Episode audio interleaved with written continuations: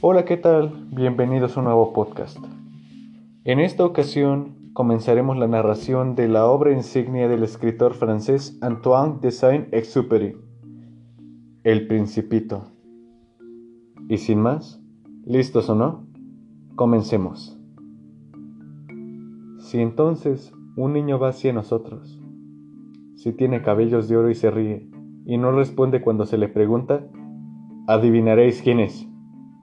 Entonces sed amables. No me dejéis tan triste. Escribidme enseguida que ha vuelto. Antoine de Saint-Exupéry. El Principito. A León Fert. Pido perdón a los niños por haber dedicado este libro a una persona mayor. Tengo, sin embargo, una seria disculpa. Esta persona mayor es el mejor amigo que tengo en el mundo. Tengo otra disculpa. Esta persona mayor puede comprenderlo todo, incluso los libros escritos para los niños. Y tengo además una tercera disculpa. Esta persona mayor vive en Francia, donde pasa hambre y frío.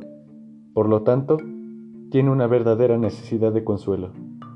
Mas si todas estas disculpas no fuesen suficientes, entonces quiero dedicar este libro al niño que fue en otro tiempo esta persona mayor. Todas las personas mayores primero fueron niños, pero pocas lo recuerdan.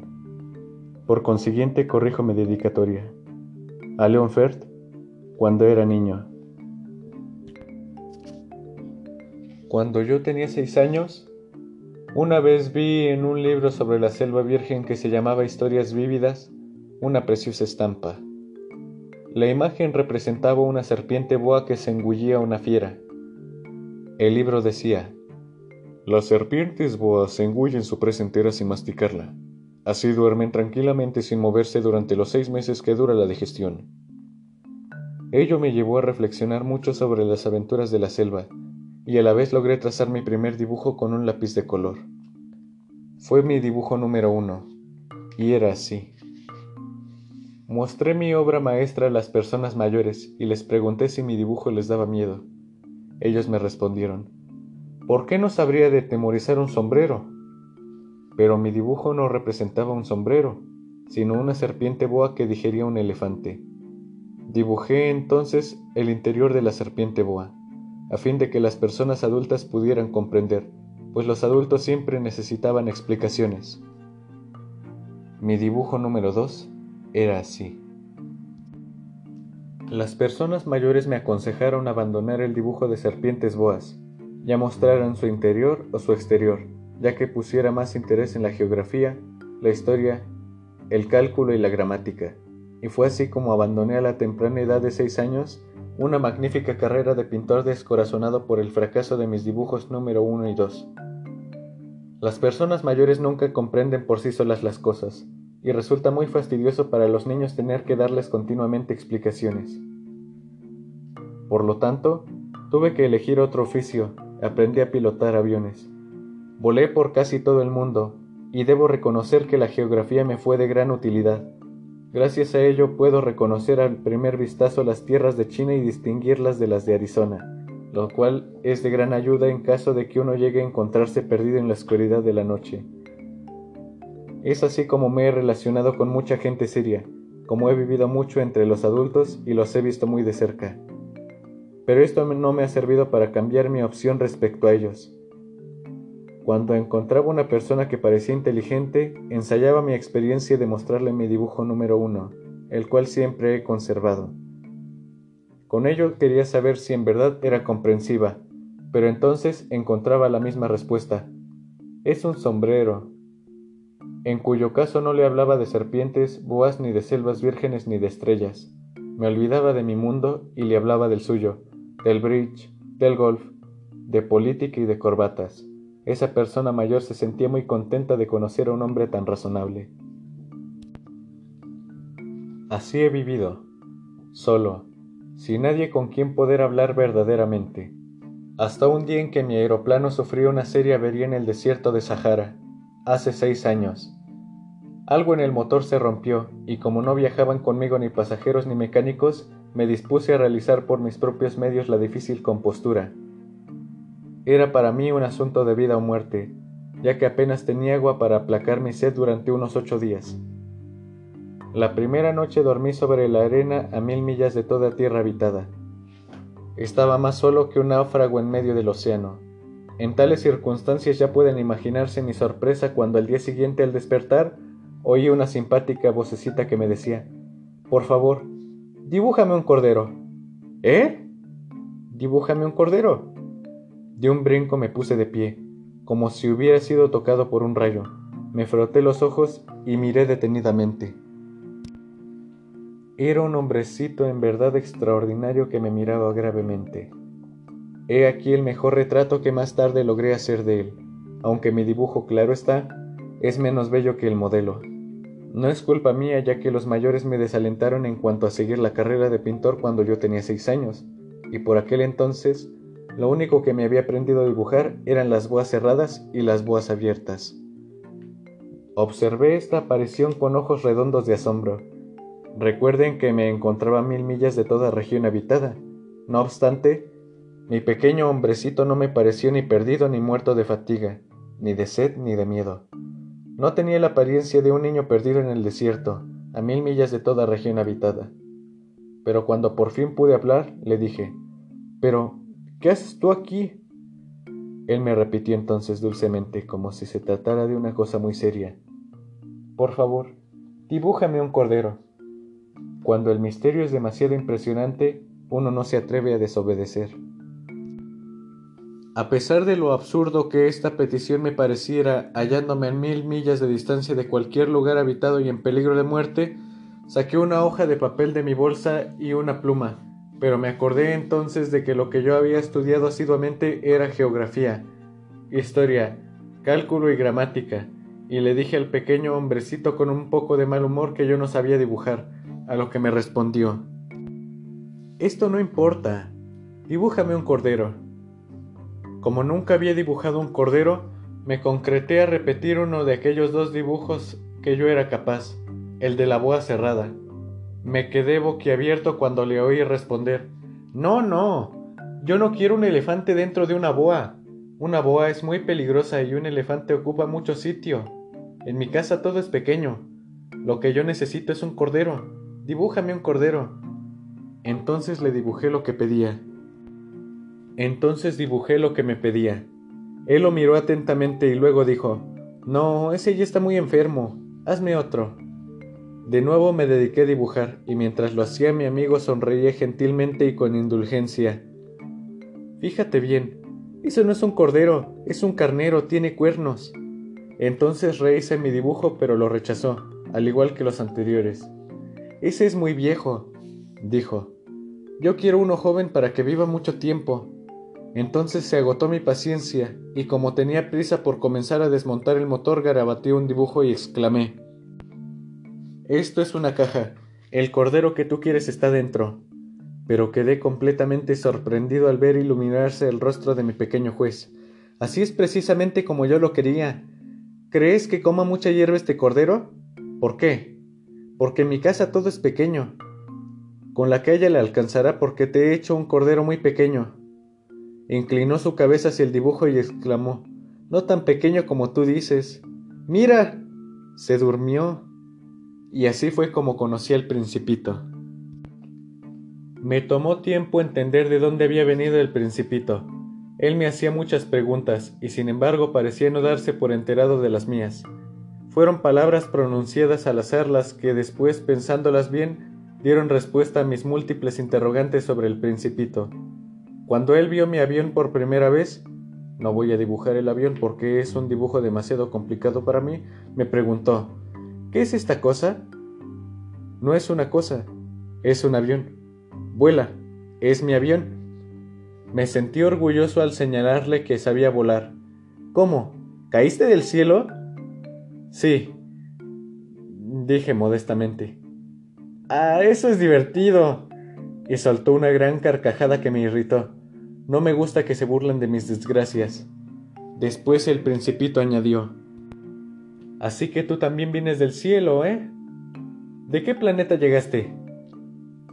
Alcancé a ver cierta luz en el misterio de su presencia y le pregunté bruscamente, ¿Entonces vienes de otro planeta? Pero no me respondió. Movió la cabeza dulcemente observando mi avión. Con esta cosa, dijo, no puedes haber venido de muy lejos. Y se sumergió en una somnolencia que duró un buen rato. Después sacó el cordero de su bolsa y olvidándose de todo se entregó a la contemplación de su tesoro. Ya se pueden imaginar lo intrigado que me dejó esa semiconfidencia sobre los otros planetas. Entonces traté de saber más al respecto y le dije, ¿De dónde vienes, hombrecito? ¿A dónde quieres llevarte mi cordero? Después de meditar unos instantes en silencio me respondió, Lo que está muy bien es la caja que me diste, pues durante la noche le servirá como casa. Claro.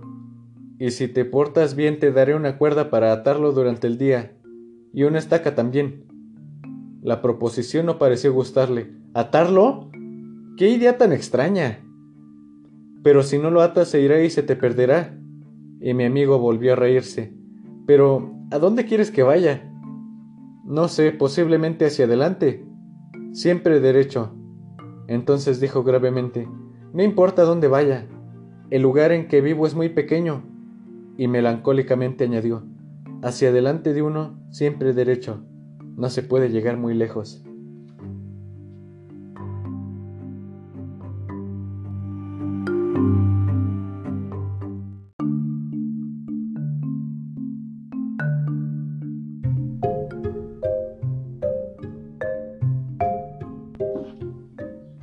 Había aprendido una segunda cosa muy importante que el planeta del cual era originario el principito no era más grande que una casa. Esto no me extrañó mucho porque yo ya sabía que además de los grandes planetas como la Tierra, Júpiter, Marte o Venus, a los cuales se les ha dado un nombre, hay centenares de planetas más, a veces tan pequeños que resulta incluso muy difícil verlos con el telescopio. Cuando un astrónomo descubre alguno le pone un número, lo llama por ejemplo asteroide 3251, tengo serias razones para creer que el planeta de donde venía el principito era el asteroide B612. Ese asteroide no ha sido visto más que una vez con el telescopio en 1909 por un astrónomo turco. Este señor hizo una gran demostración de su descubrimiento en un Congreso Internacional de Astronomía, pero su vestimenta no inspiró confianza al público y nadie le creyó. Las personas adultas son así. Afortunadamente para la reputación del asteroide B612, un dictador turco impuso a su pueblo bajo la pena de muerte la obligación de vestirse a la vieja usanza europea. El astrónomo volvió a dar noticia de su descubrimiento en 1920, y como lo hizo con un traje muy elegante, aquella vez todo el público estuvo de acuerdo con él. Es para satisfacer a los adultos que les he contado todos estos detalles sobre el asteroide B612, así como su número, ya que los adultos tienen gran afición y respeto por los números. Cuando se les habla de un nuevo amigo jamás preguntan lo esencial, jamás inquieren, ¿cómo es el timbre de su voz? ¿Cuáles son sus juegos preferidos? ¿Colecciona mariposas? Sino que preguntan, ¿qué edad tiene? ¿Cuántos hermanos tiene? ¿Cuánto pesa? ¿Cuánto gana su padre? y cuando obtienen las respuestas a estas preguntas creen que ya conocen a las personas. Si decimos a los adultos, he visto una bella casa de ladrillos rosas, con geranias en las ventanas y palomas en el techo. Ellos no logran imaginarse dicha casa. Hay que decirles, he visto una casa de cien mil francos, y solo así exclaman, ¡qué hermosa! Y es por esta forma de ser que los adultos que si se les dice que la prueba del principito es que se reía, que era encantador, que quería un cordero. No lo entienden ni lo creen. Sin embargo, cuando uno quiere un cordero es porque uno existe. Pero si se les dice esto a los adultos, se mostrarán incrédulos y dirán que uno se comporta como un niño. Ahora bien, si se les dice, era originario del asteroide B612, entonces se mostrarán convencidos y no harán más preguntas. Así son las personas mayores. Por lo tanto, los niños deben ser condescendientes con ellos. Pero claro, nosotros que sí comprendemos la vida podemos burlarnos de los números. A mí, por ejemplo, me hubiera gustado comenzar esta historia a la manera de los cuentos de hadas. Había una vez un principito que habitaba en un planeta apenas más grande que él que tenía necesidad de un amigo. Para aquellos que no saben lo que es la vida, esto hubiera sonado mucho más verdadero. No me gusta que se lea mi libro a la ligera, pues me entristezco cuando hablo de estos recuerdos. Hace ya seis años que mi amigo se fue con su cordero. Si trato de describirlo aquí luego con el fin de que nunca se me olvide. Es triste olvidar a un amigo y volverse como los adultos que se interesan solo por los números. Es por eso que he comprado otra caja de lápices de colores, aunque es difícil volver a dibujar a mi edad, cuando no se han hecho más tentativas que las de dibujar una boa abierta y otra cerrada, y eso a la edad de seis años. Pero trataré de hacer los retratos lo más parecidos que me sea posible, aunque no estoy seguro de lograrlo. Un dibujo me sale muy mal porque me equivoco en las medidas. De ahí que en un dibujo el principito parezca demasiado grande y en otro demasiado pequeño. Todo también sobre los colores de su traje. En fin, probaré. Seguramente me equivocaré en algunos detalles, pero tendrán que perdonarme porque mi amigo nunca daba explicaciones.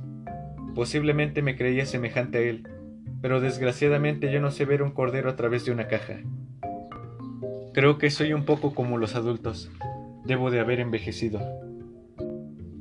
Cada día aprendí algo nuevo sobre el planeta del principito, sobre su partida, sobre el viaje. Lo iba sabiendo poco a poco por deducción, y fue así como el tercer día conocí el drama de los baobabs. Supe de esto gracias al cordero, ya que el principito asaltado por una grave duda me preguntó de repente, ¿Es verdad que los corderos se comen los arbustos? Sí, es cierto. ¡Ah, qué contento estoy! Yo no comprendí qué importancia tenía para él que los corderos comieran arbustos, pero añadió, ¿entonces también se comen los baobabs? Le hice notar al principito que los baobabs no son arbustos, sino árboles gigantescos del tamaño de las iglesias y que ni una manada de elefantes podría terminar con un solo baobab. La idea de la manada de elefantes le hizo mucha gracia. Habría que ponerlos uno de encima de otros y añadió sensatamente, pero los baobabs antes de hacerse grandes comienzan por ser pequeñitos. Claro, pero ¿por qué quieres que tus corderos se coman a los baobab pequeños? Y me respondió, está bien claro, como muestra inequívoca de que su deseo era por motivos evidentes. Me costó un gran esfuerzo comprender cuál era el problema. Lo que sucedía, pues, era que en el planeta del principito había como en todos los planetas buenas y malas hierbas, y en consecuencia de buenas semillas, buenas hierbas, y de malas semillas, hierbas dañinas. Ahora bien, las semillas no se ven, duermen en el interior de la tierra hasta que una de ellas se le ocurre despertar y entonces estira y se asoma tímidamente hacia el sol mediante una preciosa ramita. En el planeta del principito existían semillas terribles. Estas eran las de los baobabs, los cuales tenían infestado el suelo del planeta, y si se deja crecer un solo baobab, resulta demasiado difícil desarraigarlo, y termina por adueñarse del espacio perforando las entrañas de la Tierra con sus raíces. Si el planeta es demasiado pequeño, los baobabs numerosos lo hacen estallar. Se trata de una cuestión de disciplina, me decía más tarde el principito. Cuando termina uno su aseo matinal hay que ocuparse de limpiar con esmero el planeta, arrancando las pequeñas plantas de los baobabs, las cuales hay que saber distinguir de los rosales, ya que se parecen mucho cuando son pequeñas. Es un trabajo fácil, pero fastidioso. Un día me aconsejó que me dedicara a trabajar en un buen dibujo para explicarles esta situación a los niños de mi planeta, pues si llegaran un día a viajar, el dibujo les sería útil. En ocasiones no aplica peligro alguno el postergar un quehacer, pero tratándose de los baobabs, siempre provocan una catástrofe. Conozco un planeta habitado por un perezoso el cual descuidó el crecimiento de tres arbustos. Y bajo las indicaciones del principito dibujé el planeta. Me molesta adoptar la actitud de un moralista, pero el peligro de los baobabs es conocido por muy pocos, y los riesgos que corren los que se pierden en un asteroide son tantos y tan graves que por una sola vez doy al olvido mis reservas y les digo, niños, cuidado con los baobabs, con el objetivo de prevenir a mis amigos de un peligro que los acecha desde hace tiempo, al igual a mí mismo. Me he puesto a trabajar con ardor desconocido en este dibujo. Esta lección la creo digna de atención. Posiblemente ustedes preguntarán, ¿por qué no hay en este libro otros dibujos tan majestuosos como el de los baobabs? La respuesta es bien simple. He tratado de hacerlos, pero no tuve éxito. Cuando hice el de los baobabs me alentaba el impulso de la urgencia. Ah, principito. Poco a poco comprendí el motivo de tu melancolía. Desde hacía tiempo no habías tenido más distracción que la de observar la dulzura de las puestas del sol. Esto lo supe en la mañana del cuarto día cuando me dijiste, me gustan mucho las puestas del sol. Vamos a contemplar una. Pero hay que esperar. ¿Esperar qué? Esperar a que el sol empiece a ocultarse. Al principio te sorprendiste, pero después te reíste de ti mismo y me dijiste, siempre creo estar en mi planeta. En efecto, cuando es mediodía en Estados Unidos, todo el mundo sabe que en Francia es el atardecer. Bastaría con trasladarse en un minuto a Francia para asistir a la puesta del sol. Desgraciadamente Francia está muy lejos, pero en tu pequeño planeta te bastaba con mover tu silla unos cuantos pasos para deleitarte con el crepúsculo cada vez que lo deseabas. Poco después añadías, ¿sabes? Cuando uno está muy triste son agradables las puestas del sol. Entonces, ¿el día que viste los 43 atardeceres estabas muy triste? El principito no me respondió.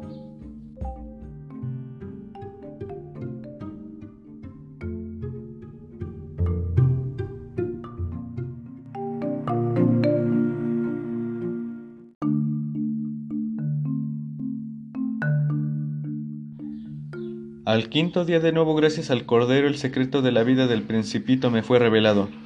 Con brusquedad y sin preámbulos, como fruto de un problema largamente meditado en silencio, me preguntó Si un cordero se come los arbustos, también se come las flores, ¿no es así? Un cordero come todo lo que se encuentra. ¿Hasta las flores con espinas? Sí, hasta las flores que tienen espinas. Entonces, ¿para qué sirven las espinas? Estaba yo tan ocupado tratando de aflojar un perno del motor de mi avión que no supe qué contestarle. Me sentía muy preocupado porque la avería empezaba a parecerme muy grave, a la vez que el agua para beber se estaba agotando, lo que me hacía temer lo peor. Las espinas, ¿para qué sirven? El principito no renunciaba jamás a una pregunta que había formulado. Como yo estaba muy irritado por el desperfecto mecánico, le respondí para salir del paso. Las espinas no sirven para nada. Es la maldad de las flores las que las hace brotar. Oh. Y después de un breve silencio me dijo con cierto resentimiento. No te creo. Las flores son débiles, inocentes, se defienden como pueden y las espinas hacen que se sientan terribles. Yo no le respondí. En ese momento pensaba, si este perno todavía se me resiste un poco más voy a tener que hacerlo saltar de un martillazo pero el principito interrumpió nuevamente mis reflexiones. ¿Tú crees de verdad que las flores... No, hombre, no. Yo no creo nada. Le respondí lo primero que se me ocurrió. ¿No ves que estoy ocupado en cosas serias? Me miró estupefacto. ¿En cosas serias? Me veía con el martillo en la mano, los dedos manchados de grasa y un objeto que para él era muy feo. Hablas como los adultos. Esta exclamación me produjo un poco de vergüenza, pero él sin la menor consideración añadió Lo confundes todo. No sabes distinguir. Estaba verdaderamente irritado. El viento sacudía sus cabellos dorados. Conozco un planeta donde vive un señor muy colorado, el cual jamás ha aspirado el aroma de una flor, jamás ha admirado una estrella o amado una persona. Todo lo que ha hecho en su vida han sido sumas. Se la pasa repitiendo al igual que tú, yo soy serio, yo soy un hombre serio, y se hincha de orgullo, pero para mí no es un hombre, es un hongo. ¿Un qué? ¡Un hongo! El principito estaba pálido de rabia. Hace millones de años que las flores dan espinas. Hace millones de años que los corderos comen toda clase de hierbas, incluyendo las flores. ¿No es cosa seria tratar de comprender por qué las flores hacen el esfuerzo de fabricar sus espinas que para nada les sirven? ¿No es cosa seria la guerra de los corderos y las flores? ¿Y no es mucho más serio e importante todo esto que las sumas de un señor gordo y colorado? Y que yo conozca una flor única en el mundo, la cual solo existe en mi planeta y que un corderito pueda destruirla de un solo golpe sin percatarse lo que hace, ¿no es importante? Enrojecido prosiguió de esta manera. Si alguien ama una flor y no existe más que un solo ejemplar en millones y millones de estrellas, esto es motivo suficiente para que ese alguien se sienta feliz cuando la miró. Se dice, mi flor está ahí, en alguna parte. Pero si el cordero se come la flor, para él es como si de repente todas las estrellas se apagaran. ¿No es esto importante?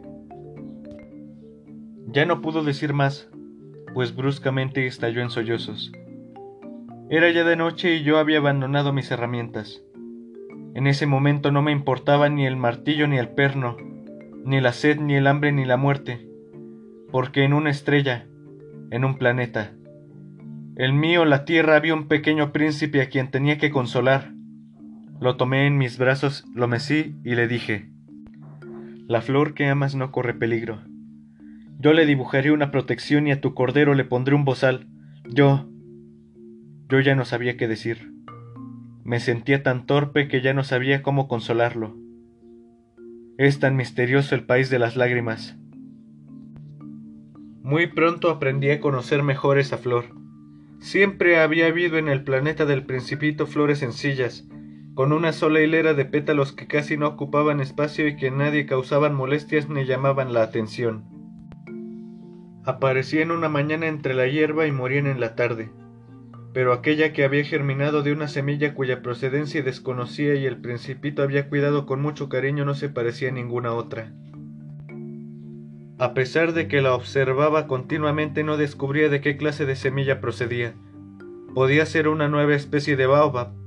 Sin embargo, el arbusto dejó pronto de crecer y dio una flor. El principito que se encontraba ahí en el momento en que brotó el capullo sentía como si se tratara de una aparición milagrosa, mas la flor no acababa de definir su forma ni adquirir su ulterior belleza. Escogía con cuidado sus colores, se abría perezosamente e iba sumando uno a uno sus pétalos. No quería parecer ajada como las amapolas. Deseaba mostrarse en la plenitud de su belleza. Claro, era muy coqueta. Su misterioso arreglo le había tomado varios días. Fue así que una mañana precisamente cuando salía el sol se abrió mostrando todo su encanto, y ella que había empleado tanto cuidado y precisión dijo bostezando ¡Ah! ¡Qué vergüenza! Recién me he despertado. Te pido perdón por mostrarme tan desarreglada. El principito entonces no pudo contener su admiración. ¡Qué bella eres! ¿Verdad? respondió dulcemente la flor. Además, nací al mismo tiempo que el sol. El principito pudo advertir que la modestia no era su fuerte, pero era tan hermosa. Creo que es la hora del desayuno añadió la flor. Ten la bondad de pensar en mí. Y el principito todo confuso se fue a buscar una regadera para servirle agua fresca a la flor. Y fue así como comenzó a torturarlo con su vanidad un poco quejumbrosa. Un día, por ejemplo, hablando de sus cuatro espinas, le dijo al principito, Ya pueden presentarse los tigres con sus garras. No hay tigres en mi planeta, le objetó el principito, y además, los tigres no comen hierba.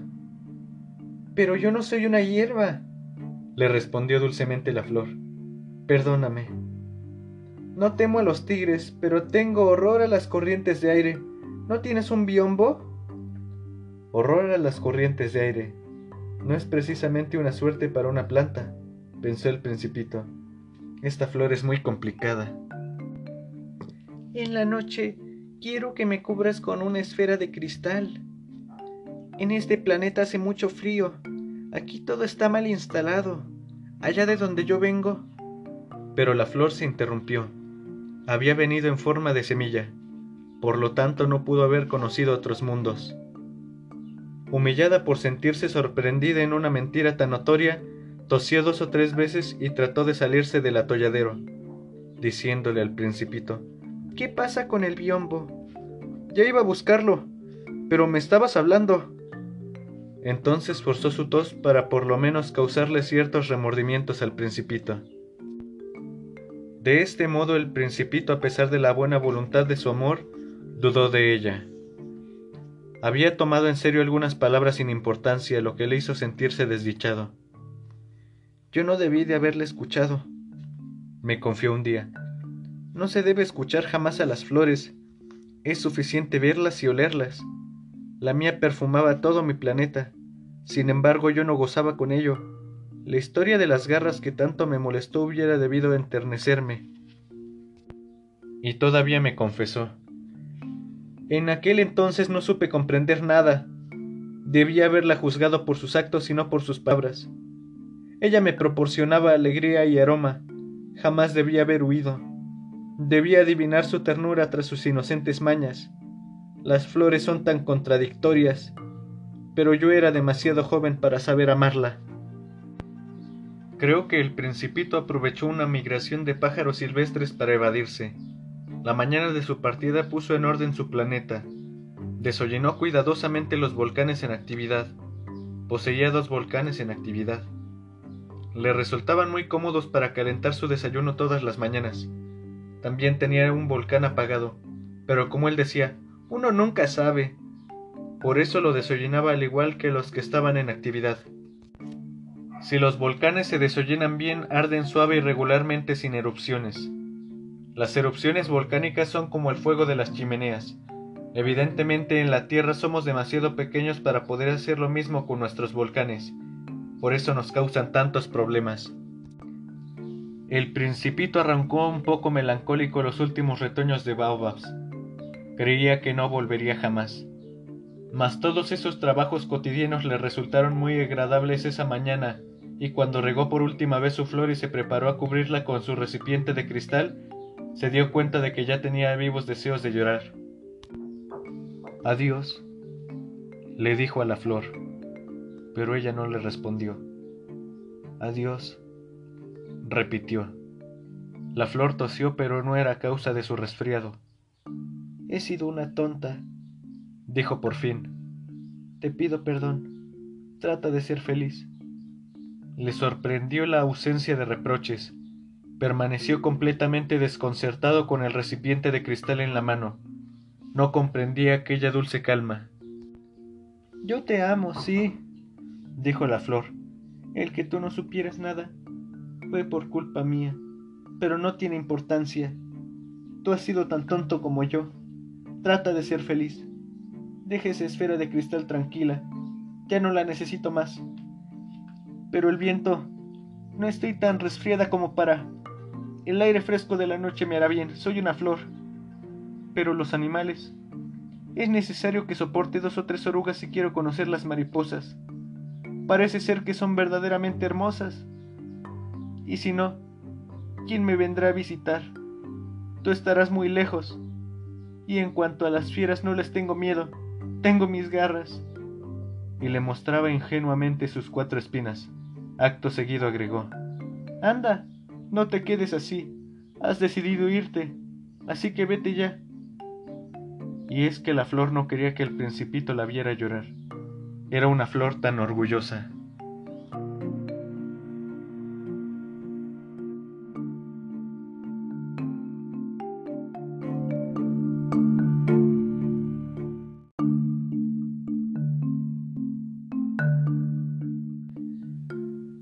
Principito se hallaba en la región de los asteroides 325, 326, 327, 328, 329 y 330. Para encontrar algo en que ocuparse e instruirse comenzó a visitar estos asteroides. El primero estaba habitado por un rey, el cual vestido de púrpura y armiño se encontraba sentado sobre un trono simple pero majestuoso. ¡Caramba! ¡Un súbdito! Dijo el rey al ver al principito, y el principito se preguntó, ¿Cómo es posible que me reconozcas si jamás me había visto hasta ahora? No sabía el principito que para los reyes el mundo es muy simple, ya que todos los hombres son sus súbditos. Acércate para que te vea mejor, le dijo el rey, quien se sentía muy orgulloso de ser rey de alguien. El principito buscó dónde sentarse, pero como el planeta estaba todo cubierto por el manto de armiño permaneció de pie, y como estaba fatigado bostezó. Es contrario al protocolo bostezar en presencia de un rey, le dijo el monarca. Así que te lo prohíbo. No puede evitarlo, dijo todo confuso el principito. Pues he hecho un largo viaje y no he dormido. Bueno, entonces te ordeno bostezar, le dijo el rey. Hace años que no veo bostezar a nadie, así que los bostezos son para mí toda una curiosidad. Anda, bosteza una vez más. Es una orden. Eso me intimida. No puedo obedecerle, le dijo el principito ruborizado. Mmm, respondió el rey. Bueno, yo... Yo te ordeno unas veces bostezar y otras... El rey tartamudeó un poco molesto, quizá porque consideraba de suprema importancia que su autoridad fuera respetada y no toleraba la desobediencia. Era un monarca absolutista. Pero como era muy bueno, solo ordenaba cosas razonables. Se ordenara, decía frecuentemente, si ordenara un general que se convirtiera en gaviota y el general no me obedeciera, la culpa no sería de él, sino mía. ¿Me puedo sentar? preguntó tímidamente el principito. Te ordeno que te sientes, le respondió el rey acomodando con majestuoso movimiento un pliegue de su capa de armiño. El principito estaba intrigado, pues como el planeta era minúsculo se preguntaba sobre quiénes reinaría aquel monarca. Majestad, le dijo, os pido permiso para interrogaros. Yo te ordeno que me interrogues, se apresuró a decir el rey. Majestad, ¿sobre qué reináis? Sobre todo, respondió el rey con gran simplicidad. ¿Sobre todo? El rey con un gesto discreto señaló su planeta, los otros planetas y las estrellas. ¿Sobre todo eso? dijo el principito. Sobre todo eso, respondió el rey.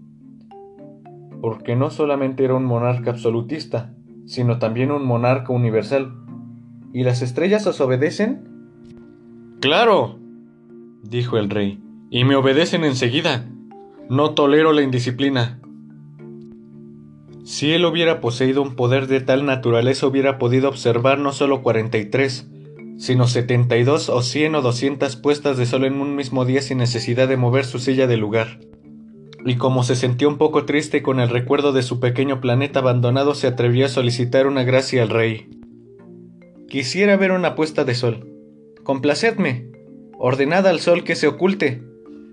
Si le ordenara a un general que volara de flor en flor como una mariposa o que escribiera un drama o que se transformara en gaviota y el general no ejecutara la orden, ¿de quién sería la culpa? ¿Mía o de él? Sería tuya, dijo firmemente el principito. Exacto. Hay que exigirle a cada uno aquello que es capaz de hacer o de dar, replicó el rey. La autoridad debe basarse sobre la razón. Si tú ordenas a tu pueblo que se arroje al mar, él hará la revolución. Tengo el derecho de exigir obediencia porque mis órdenes son razonables. Bueno, y entonces, ¿qué ocurre con mi puesta de sol? Le recordó el principito que jamás olvidaba una pregunta una vez que la había formulado. Tendrás tu puesta de sol, la exigiré, pero esperaré como me lo dicta mi ciencia de buen gobernante a que las condiciones sean favorables. ¿Y cuándo sucederá eso? interrogó el principito. Bueno, bueno, le respondió el rey, quien de inmediato consultó un grueso calendario. Será dentro de... dentro de unas horas. A como eso de las siete y cuarenta de la noche. Entonces verás cómo me obedece. El principito bostezó. Lamentaba la pérdida de su requerida puesta de sol y por otra parte ya se aburría un poco. Ya no tengo nada que hacer aquí, le dijo el rey. Deseo marcharme. No te vayas, respondió el rey, quien se sintió orgulloso de tener un súbdito. Si no te vas, te nombro ministro. ¿Ministro de qué? De... de justicia. Pero si aquí no hay a quien juzgar. Uno nunca sabe, dijo el rey. Todavía no he podido darme una vuelta por mi reino. Soy muy viejo. No hay sitio para una carroza y caminar me cansa. Ah. Pero yo ya he visto. dijo el principito, quien se agachó para echar una ojeada al otro lado del planeta. No hay nadie allá abajo tampoco. Entonces te juzgarás a ti mismo, le respondió el rey lo cual es aún más difícil que juzgar a los demás, y si logras juzgarte bien, serás un verdadero sabio. Puedo juzgarme a mí mismo en cualquier lugar, no tengo necesidad de quedarme aquí. exclamó el rey. Me parece que en algún rincón de mi planeta hay una vieja rata. La oigo por las noches. Podrás juzgar a esa rata. La condenarás a muerte de cuando en cuando y así su vida dependerá de tu justicia. Pero la indultarás todas las veces para que siempre tengas a quien juzgar. A mí no me gusta condenar a muerte a nadie, contestó el principito. De modo que me voy. No, dijo el rey. Pero el principito que había acabado sus preparativos no quiso afligir más al viejo monarca. Si vuestra Majestad desea ser obedecido rigurosamente puede darme una orden razonable. Puede ordenarme, por ejemplo, que me vaya antes de que pase un minuto. Las condiciones son favorables en este momento. Como el rey no respondió, el principito titubeó al principio, pero después de exhalar un suspiro emprendió la partida. Te nombro embajador. Se apresuró a gritar el rey. El rey tenía un gran aire de autoridad. ¿Los adultos son tan extraños? pensó el principito durante su viaje. El segundo planeta estaba habitado por un vanidoso. ¡Ah! ah ¡He aquí la visita de un admirador! Exclamó el vanidoso desde que advirtió la presencia del principito, puesto que para los vanidosos los otros hombres son siempre sus admiradores. Buenos días, dijo el principito. ¡Qué curioso sombrero tienes! Es para saludar cuando me aplauden, le respondió el vanidoso. Para saludar cuando me aclaman. Solo que por aquí nunca pasa nadie. ¿Ah, sí? dijo el principito sin entender nada. Golpea tus manos la una contra la otra, le aconsejó el vanidoso. El principito golpeó sus manos una contra otra, y ante los aplausos el vanidoso saludó levantando su sombrero. Esto es más divertido que la visita al rey, pensó el principito y volvió a golpear sus manos una contra la otra. El vanidoso volvió a saludar levantando su sombrero. Bueno, ¿y para que el sombrero se quede quieto qué hay que hacer? preguntó el principito, pero el vanidoso no le entendió. Los vanidosos solo entienden alabanzas. ¿Verdaderamente me admiras mucho? le preguntó al principito. ¿Qué significa admirar? Admirar significa reconocer que yo soy el hombre más bello, el mejor vestido, el más rico y el más inteligente del planeta. Pero si tú estás solo en tu planeta, dame ese gusto, admírame de todas maneras. Yo te admiro, le dijo el principito encogiéndose de hombros. Pero, ¿para qué te sirve? Y el principito partió. Los adultos son decididamente gente muy extraña, pensó el principito durante su viaje. El siguiente planeta estaba habitado por un bebedor. Esta visita fue muy corta, pero sumergió al principito en una gran melancolía. ¿Qué haces aquí? le dijo al bebedor quien se encontraba sentado frente a una colección de botellas vacías y otra colección de botellas con bebidas alcohólicas. Bebo, respondió el bebedor con un aire lúgubre. Pero, ¿por qué bebes? le preguntó el principito. Para olvidar, respondió el bebedor. ¿Para olvidar qué?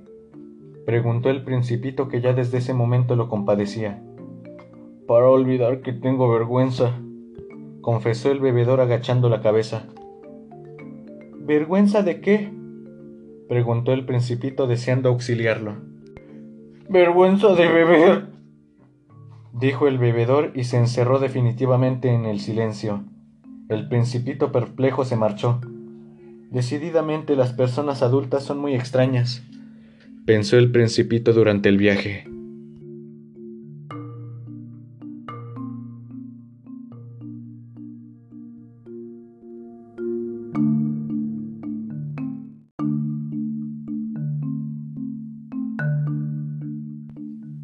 El cuarto planeta era el de un hombre de negocios, el cual estaba tan ocupado que ni siquiera levantó la cabeza para ver al principito cuando éste llegó.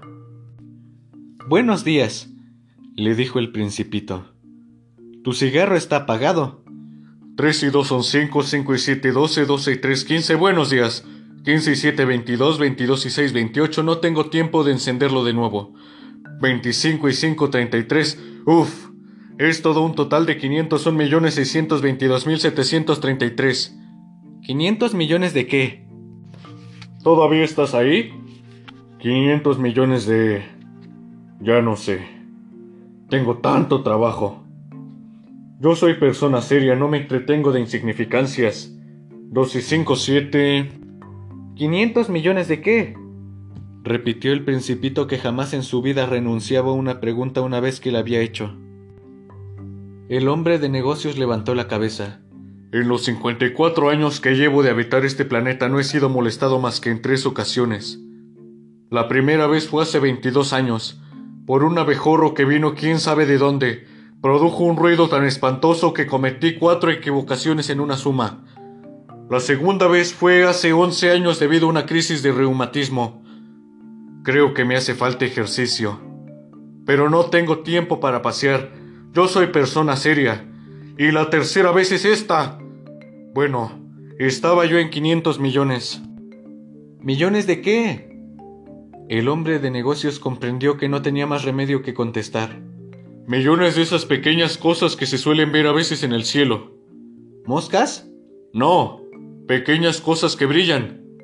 ¿Abejas? Que no, las pequeñas cosas doradas que hacen fantasear a los perezosos. Yo soy persona seria, no soy perezoso ni tengo ganas de fantasear.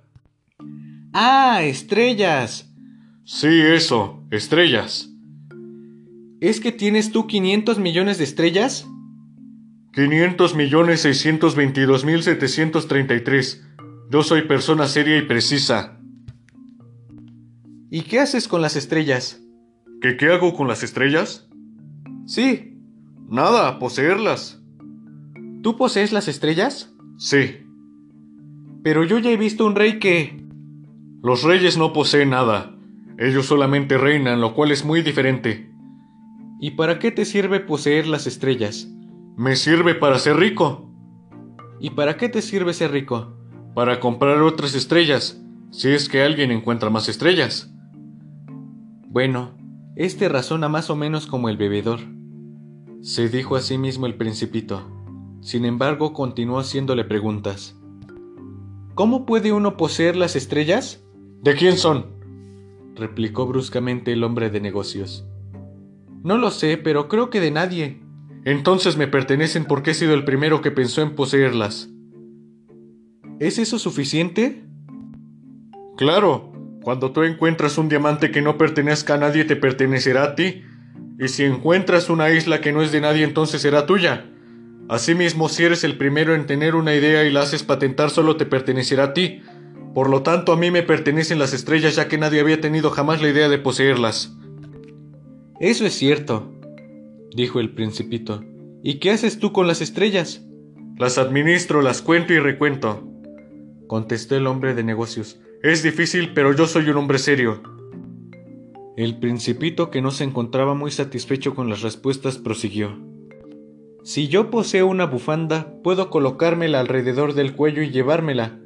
Si poseo una flor, puedo cortarla y llevármela donde yo quiera.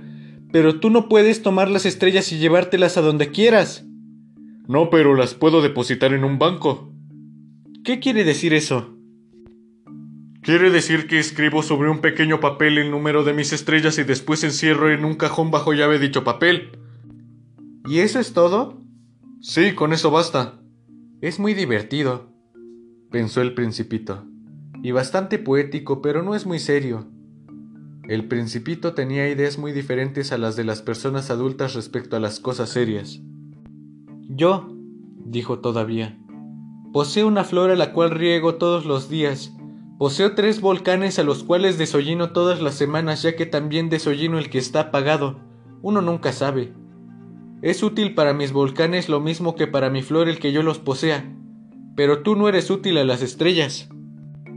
El hombre de negocios quiso hablar, pero no encontró nada que responder y entonces el principito partió. Decididamente los adultos son raros, pensó el principito durante el viaje. El quinto planeta era muy raro. Era el más pequeño de todos.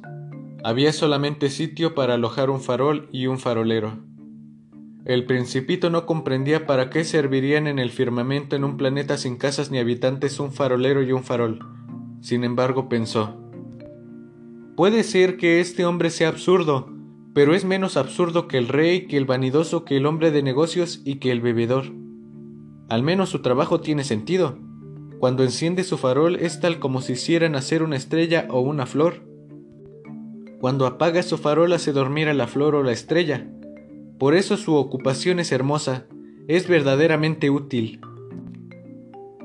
Al llegar al planeta saludó respetuosamente al farolero. Buenos días.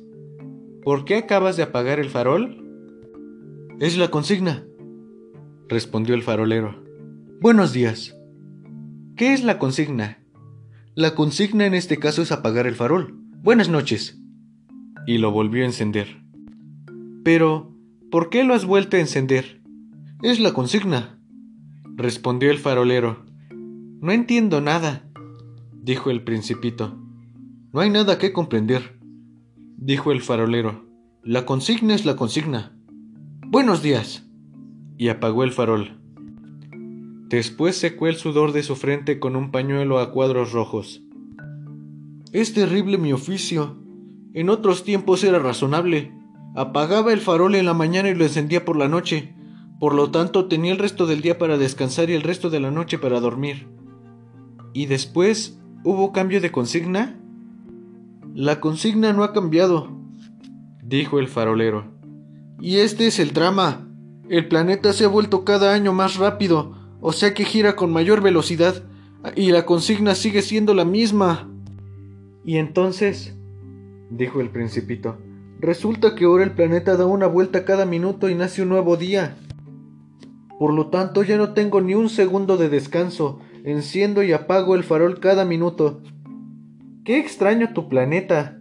¿Así que aquí todos los días duran un minuto? A mí no me parece nada extraño, dijo el farolero. Y ya hace un mes que estamos hablando. ¿Un mes? Sí, treinta minutos son aquí treinta días. Buenas noches. Y volvió a encender su farol. El principito miró con agrado al farolero tan fiel con la consigna. Se acordó de las puestas de sol que él mismo en otro tiempo había buscado corriendo a su silla. Pensó que debía ayudar a su amigo. ¿Sabes? Conozco un medio para que descanses cuando quieras. Siempre quiero, dijo el farolero. Lo que no es de extrañar, pues uno puede ser al mismo tiempo fiel y perezoso. Y continuó el principito. Tu planeta es tan pequeño que le puedes dar la vuelta en tres zancadas, así que no tienes más que caminar lentamente de manera que siempre quedes frente al sol, y así cuando quieras descansar te pones a caminar, y el día durará lo que tú quieras. Eso no es de gran ayuda, dijo el farolero. Lo que más deseo en la vida es dormir. Caramba, qué mala suerte, dijo el principito. Efectivamente, qué mala suerte, dijo el farolero. Buenos días. Y apagó el farol.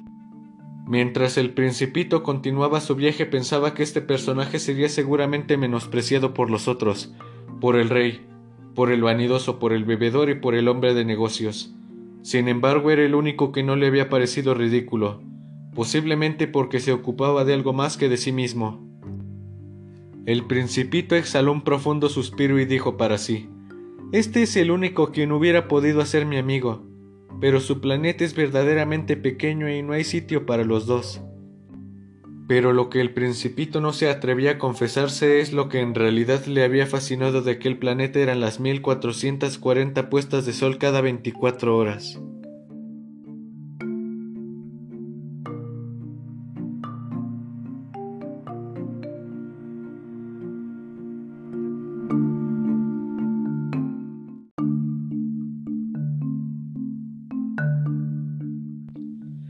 El sexto planeta era como diez veces más grande y estaba habitado por un anciano que escribía en grandes libros.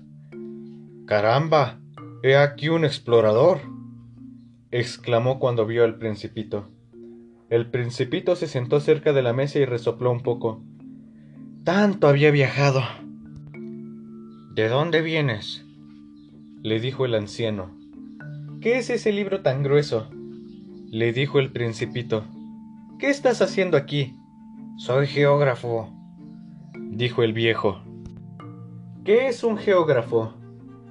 Es un sabio que sabe los lugares en que se encuentran los mares, los ríos, las ciudades, las montañas y los desiertos. Todo parece muy interesante, dijo el principito. Esto sí es un verdadero oficio. Y echó un vistazo alrededor. No había visto nunca un planeta tan majestuoso. Es muy bello tu planeta. ¿Tiene océanos? No puedo saberlo, dijo el geógrafo.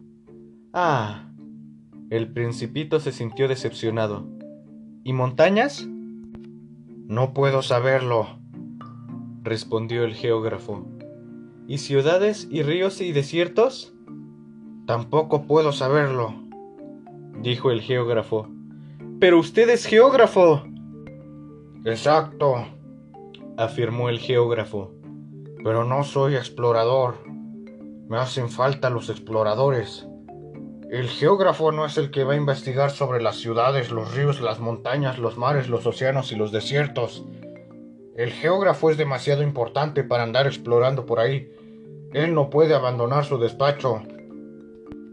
Pero eso sí, recibe en él a los exploradores, los interroga y toma nota de sus indicaciones.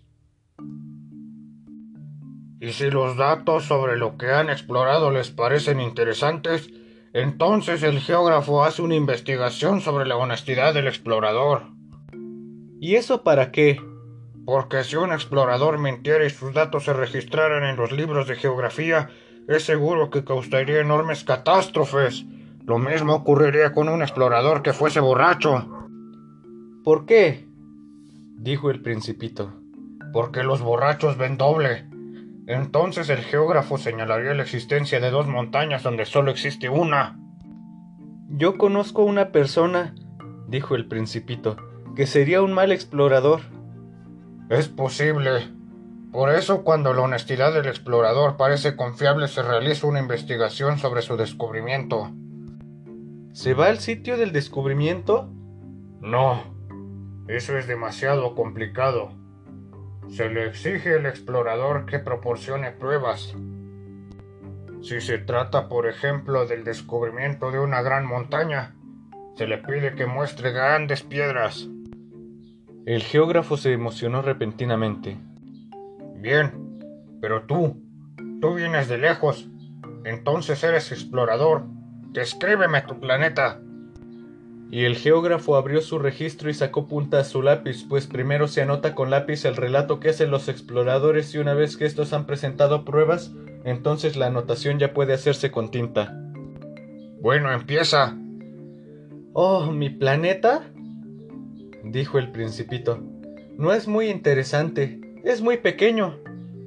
Tengo tres volcanes, dos de ellos en actividad y uno extinguido pero uno nunca sabe. Uno nunca sabe, dijo el geógrafo. También tengo una flor. Las flores no las anotamos, dijo el geógrafo. ¿Y eso por qué? Es lo más bonito. Porque las flores son efímeras. ¿Qué significa efímeras? Las geografías, dijo el geógrafo, son los libros más estimados y más interesantes entre todos los libros. Nunca envejecen, puesto por ejemplo una montaña nunca cambia de lugar, ni un océano se queda sin agua. Nosotros los geógrafos solo escribimos acerca de cosas eternas. Pero los volcanes apagados pueden volver a la actividad, interrumpió el principito. ¿Qué significa efímeras? El hecho de que los volcanes estén apagados o en actividad es igual para nosotros, dijo el geógrafo. Lo que cuenta es la montaña en sí, y esta no cambia. ¿Pero qué significa efímeras? repitió el principito que nunca había renunciado a una contestación una vez que había formulado la pregunta. Significa hallarse amenazado por su propia desaparición. ¿Mi flor está amenazada de su próxima desaparición? Lo más seguro. Mi flor es efímera, se dijo el principito, y no cuenta más que con cuatro espinas para defenderse del mundo, y pensar que la he dejado absolutamente sola. Aquel fue el primer sentimiento de arrepentimiento, pero armándose de valor preguntó el principito. ¿Qué me aconseja visitar? El planeta Tierra, le respondió el geógrafo tiene buena reputación. y el principito se fue hacia el planeta Tierra pensando en su flor. Así pues, el séptimo planeta fue la Tierra. La Tierra no es un planeta cualquiera. En ella se cuentan 111 reyes, sin olvidar, claro está, los reyes negros. 7.000 geógrafos, 900.000 hombres de negocios, 7 millones y medio de borrachos, 311 millones de vanidosos, es decir, alrededor de 2.000 millones de seres humanos adultos. Para darles una idea de las dimensiones de la Tierra, les diré que antes de la invención de la electricidad se mantenía un verdadero ejército de 462.411 faroleros en los seis continentes. Visto desde lejos, era un espectáculo espléndido. Los movimientos de aquel ejército parecían los de un ballet de ópera. Marchaban primero los faroleros de Nueva Zelanda y de Australia. Una vez que encendían sus lamparillas se marchaban a dormir entonces venía el turno de los faroleros de China y de Siberia. Cuando estos se escabullían entre los bastidores, llegaba el turno de los faroleros de Rusia y la India, después los de África y los de Europa, enseguida los de América del Sur y por último los de América del Norte. Jamás se equivocaban en su orden de entrar a escena. Era algo grandioso. Solamente el farolero del único farol del Polo Norte y su colega del único farol del Polo Sur llevaban una vida ociosa e indiferente, ya que solo trabajaban dos veces al año.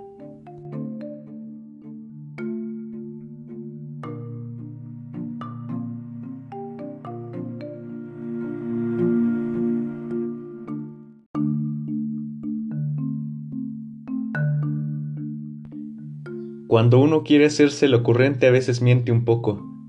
No he sido muy honesto cuando hablaba de los faroleros y corro el riesgo de dar una falsa idea de nuestro planeta a los que no lo conocen. Los hombres ocupan muy poco espacio sobre la Tierra. Si los dos mil millones de habitantes que pueblan la Tierra se pusieran de pie y un poco apretados como si estuvieran en un mitin, cabrían en una plaza pública de unas 20 millas de largo por 20 de ancho. Se podría acumular a toda la humanidad en la isla más pequeña del Pacífico. Esto claro no lo creerán las personas adultas, pues ellas opinan que ocupan mucho espacio, que son muy importantes, tanto como los baobabs. Habría que aconsejarles entonces que hagan el cálculo. Ellos adoran los números y les fascinará sacar el cálculo, pero no pierdan el tiempo en tal ocupación porque sería inútil. Así pues, confíen en lo que les digo. Una vez en la Tierra el principito se sintió muy sorprendido de no ver a ninguna persona. Tenía miedo de haberse equivocado de planeta, cuando un anillo de color de luna se movió en la arena. Buenas noches, dijo el principito sorprendido. Buenas noches, dijo la serpiente. ¿Sobre qué planeta he caído?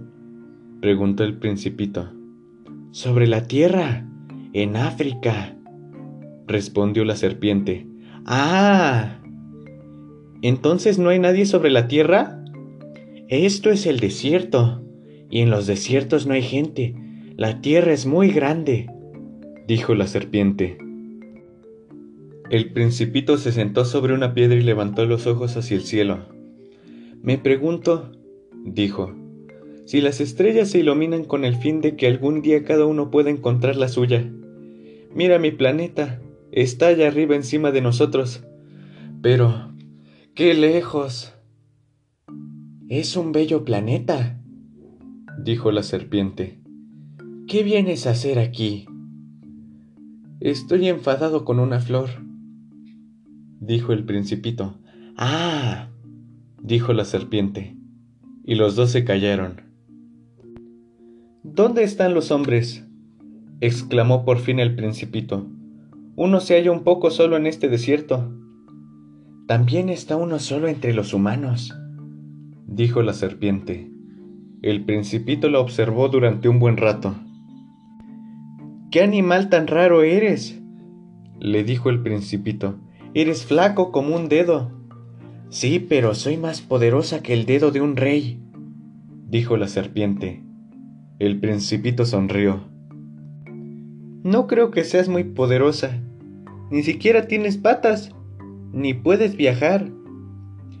Puedo llevarte más lejos que un barco, dijo la serpiente, y se enroscó alrededor del tobillo del principito como si fuera un brazalete de oro. A quien toco, lo regreso a la tierra de donde salió, pero tú vienes de una estrella, tú eres puro. El principito no contestó. Me causas lástima, tú tan débil, sobre esta dura tierra de granito. Te puedo ayudar si llegas a extrañar tu planeta. Yo puedo. Oh, te entiendo, le dijo el principito. Pero, ¿por qué hablas siempre con enigmas? Yo los resuelvo todos, dijo la serpiente, y ambos se quedaron callados. El principito atravesó el desierto y no encontró más que una flor, una flor de tres pétalos, una flor insignificante. Buenos días, dijo el principito. Buenos días, respondió la flor. ¿Dónde están los hombres? preguntó cortésmente el principito. La flor había visto un día pasar una caravana. ¿Los hombres? Creo que no existen más que unos seis o siete. Los vi hace años, pero no se sabe nunca dónde encontrarlos. El viento se los lleva pues no tienen raíces, y no tenerlas les causa amargura. Adiós, dijo el principito. Adiós, contestó la flor. El principito escaló una alta montaña, las únicas montañas que había conocido eran los tres pequeños volcanes de su planeta, los cuales apenas le llegaban a la rodilla, al punto que usaba el volcán extinguido como taburete. Desde una montaña tan elevada como esta, se dijo, podré ver de una sola vez todo el planeta y a todos los hombres. Pero solo alcanzó a ver cimas de rocas afiladas. Buenos días, dijo al azar. Buenos días. Buenos días, buenos días, respondió el eco. ¿Quién eres? dijo el principito. ¿Quién eres? ¿Quién eres? ¿Quién eres? respondió el eco. Sean mis amigos, estoy solo, dijo el principito. Estoy solo, solo, respondió el eco. ¿Qué planeta tan raro?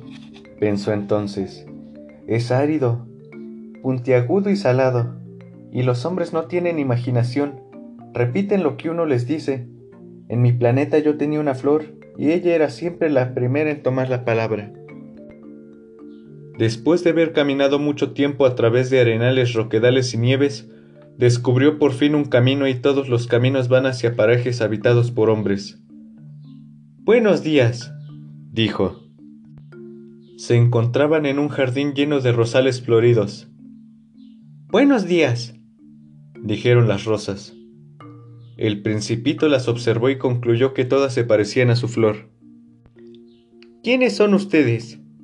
les preguntó el principito sorprendido. Somos rosas, respondieron las flores. Ah, dijo el principito.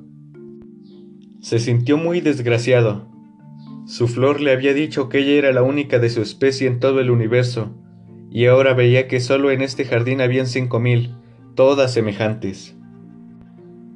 Se sentiría bien humillada, pensó el principito, si viera todas estas flores. Tosería fuertemente y fingiría morir para evitar el ridículo. Entonces yo me vería obligado a cuidarla, pues de lo contrario, para humillarme a mí también sería capaz de dejarse morir de verdad. Luego pensó, yo me creía excepcional con una flor única en el mundo, y solo poseo una flor como cualquier otra. Solo tengo la rosa y los tres pequeños volcanes que apenas me llegan a la rodilla, y uno de ellos quizás esté apagado para siempre. En realidad no puedo considerarme un gran príncipe. Y tendido sobre la hierba el principito lloró.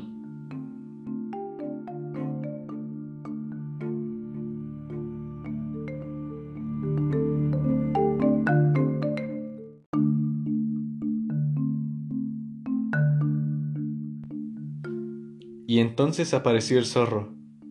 Buenos días, dijo el zorro. Buenos días, respondió cortésmente el principito a la vez que se volvió pero no vio a nadie. Estoy aquí, dijo la voz, al pie del manzano. ¿Quién eres? dijo el principito. Eres muy bonito. Soy un zorro. Ven a jugar conmigo, le propuso el principito.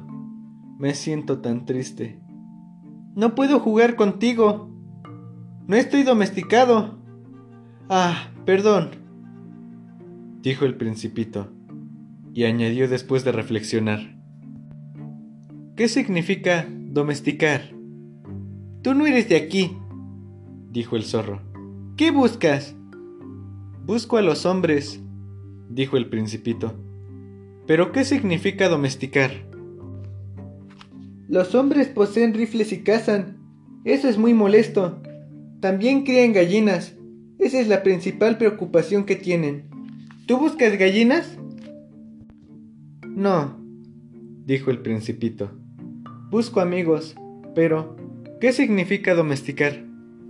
Es algo que está muy olvidado, dijo el zorro. Significa crear lazos. ¿Crear lazos? Seguro. Tú no eres para mí más que un chiquillo parecido a cien mil chiquillos y no te necesito, y tú tampoco me necesitas. Yo no soy para ti más que uno entre cien mil zorros. Ahora bien, si tú me domesticaras nos necesitaríamos el uno al otro. Tú serías para mí el único en el mundo, como yo lo sería para ti. Empiezo a comprender, dijo el principito. Hay una flor, y me parece que me ha domesticado. Es posible, dijo el zorro. ¿Se ven tantas cosas en la Tierra? No, no es la Tierra, dijo el principito. El zorro pareció muy intrigado. ¿En otro planeta? Sí. ¿También hay cazadores en tu planeta? ¿No? Eso sí que es interesante. ¿Y gallinas? No. Nada es perfecto, suspiró el zorro. Mi vida es monótona. Caso gallinas y los hombres me casan a mí. Todas las gallinas se parecen y todos los hombres se parecen entre sí. Por lo tanto me aburro un poco. Pero si tú me domesticaras mi vida sería radiante y cálida. Conocería un ruido de pasos diferente al que me obliga a refugiarme en mi cubil. Los tuyos, en cambio, me harían salir de mi madriguera. Serían como una música. Y además, ¿ves esos campos de trigo? Yo no como pan, y el trigo es inútil para mí. Los campos de trigo no me dicen nada. Es bien triste. Pero tú tienes cabellos color de oro, y si me domesticaras sería maravilloso, pues los campos de trigo me recordarían tus cabellos de oro y amaría el rumor del viento entre las espigas. El zorro permaneció silencioso y miró por largo rato al principito. Domestícame, por favor, dijo el zorro. Quiero hacerlo, respondió el principito, pero no dispongo de tiempo. Además, quiero buscarme amigos y conocer muchas cosas. Solo se conocen bien aquellas cosas que se domestican, dijo el zorro. Los hombres ya no tienen tiempo para conocer nada. Compran las cosas de hechas a los comerciantes, pero como no existe ningún comerciante de amigos, los hombres ya no tienen amigos. Si quieres tener un amigo, domestícame. ¿Y qué hay que hacer? Hace falta ser muy paciente, respondió el zorro. Primero te sentarás en la hierba un poco retirado de mí. Yo te miraré de reojo y tú no dirás nada. Las palabras son fuente de malentendidos, pero cada día te podrás sentar un poco más próximo. Al día siguiente volvió el principito. Hubiera sido mejor que volvieras a la misma hora de ayer, dijo el zorro. Si vienes, por ejemplo, a las cuatro de la tarde, te estaré esperando desde las tres, y cuanto más se aproxime la hora de la cita, más feliz me sentiré, y para las cuatro me sentiré sumamente inquieto por verte y descubriré entonces lo que vale la felicidad. Pero si vienes a horas distintas, no sabré cuándo empezar a preparar mi corazón. Los ritos son imprescindibles. ¿Qué es un rito? dijo el principito. Es algo también ya muy olvidado. Es lo que hace que un día sea diferente de los demás y una hora de las otras. Entre los cazadores, por ejemplo, se cultiva un rito. Los jueves acostumbran bailar con las muchachas del pueblo. Como comprenderás, el jueves se convierte en un día maravilloso. Yo puedo entonces salir a pasear hasta los viñedos. Esto significa que si los cazadores no tuvieran día fijo para bailar, todos los días serían iguales y no habría vacaciones para mí. Fue así como el principito domesticó al zorro. Mas cuando llegó el día de la separación, el zorro dijo Ah, voy a llorar. Si lloras será por tu culpa. Yo no quise hacerte ningún mal, pero tú insististe en que te domesticara. Es cierto. Pero vas a llorar. Así es. Entonces no has ganado nada. Sí he ganado, dijo el zorro. A causa del color del trigo. Después añadió. Ve a ver de nuevo a las rosas. Comprenderás entonces que la tuya es única en el mundo. Después regresa a decirme adiós y te haré partícipe de un secreto. En realidad no se parecen en nada a mi rosa, ni son nada todavía. Nadie las ha domesticado ni ustedes han domesticado a nadie. Son como era mi zorro. Antes de que lo domesticara, era un zorro igual a otros cien mil. Ahora que lo he hecho mi amigo, es un zorro único en el mundo. Y las rosas se mostraron muy molestas. Son realmente hermosas, pero vacías, añadió el principito. Uno no se siente impulsado a dejarse morir por ustedes. Cualquiera pensará que mi rosa se parece a ustedes, pero ella sola para mí es más importante que todas ustedes juntas, porque ella es la que he cuidado y regado, a ella es la que cubrí con el globo de cristal, ella es la que resguardé con el biombo, ella es la que libré de las orugas que le molestaban, dejando solo a aquellas que se volvieron mariposas. Es ella la rosa que oí quejarse, alabarse o mantenerse callada. En fin, ella es mi rosa. Y volvió hacia donde estaba el zorro. Y volvió hacia donde estaba el zorro. Adiós, le dijo. Adiós, repuso el zorro. Y aquí mi secreto. Es muy sencillo. Consiste en que no se ve bien sino con el corazón, pues lo esencial es invisible para los ojos. Lo esencial es invisible para los ojos, repitió el principito a fin de recordarlo. Es el tiempo que has perdido con tu rosa lo que la hace tan importante. Es el tiempo que he perdido con mi rosa, repitió el principito a fin de no olvidarlo. Los hombres han olvidado esta verdad, pero tú no debes olvidarla. Eres ahora responsable para siempre de cuanto has domesticado. Eres responsable de tu rosa. Soy responsable de mi rosa, repitió el principito a fin de recordarlo. Buenos días, dijo el principito. Buenos días, dijo el guardagujas. ¿Qué haces aquí? preguntó el principito. Clasifico a los pasajeros con paquetes de mil, dijo el guardagujas. Despacho los trenes que los conducen unas veces a la derecha como otras a la izquierda. En ese momento un tren rápido exhalando rugidos como truenos hizo temblar la cabina del guardagujas. Parece que llevan mucha prisa, dijo el principito. ¿Qué buscarán? Parece que llevan mucha prisa, dijo el principito. ¿Qué buscarán? Lo ignoro.